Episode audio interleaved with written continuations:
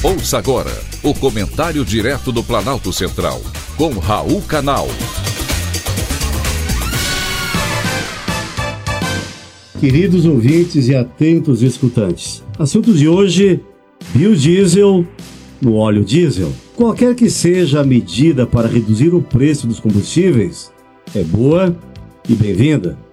No final de outubro, o presidente Jair Bolsonaro aprovou a resolução do Conselho Nacional de Políticas Energéticas que cria um grupo de trabalho para analisar a adição de biodiesel ao óleo diesel.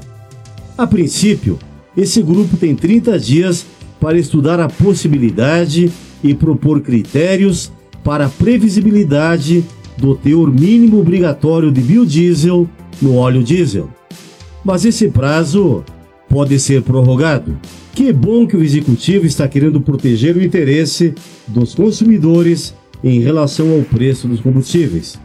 Esse grupo de trabalho vai subsidiar o Conselho Nacional de Política Energética, em caso de necessidade, na definição do teor de biodiesel adicionado ao diesel, com critérios técnicos e objetivos. No Poder Legislativo, também existe uma outra iniciativa, com o mesmo objetivo o presidente da Câmara dos Deputados, deputado Arthur Lira, apresentou proposta que altera a cobrança do ICMS sobre os combustíveis, com o objetivo de baixar os seus preços. Porém, ela ainda não foi votada. Além da ausência de vontade política, existe ainda a ameaça dos governadores que não admitem perder a arrecadação nos seus estados e prometem acionar o Supremo Tribunal Federal para barrar a proposta. Então vou repetir o que disse o deputado Arthur Lira ao defender o projeto na Câmara, que ele não é para governadores, e sim para os governados.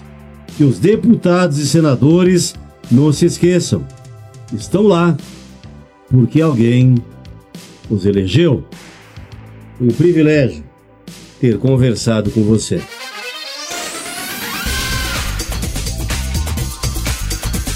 Acabamos de apresentar o Comentário Direto do Planalto Central, com Raul Canal.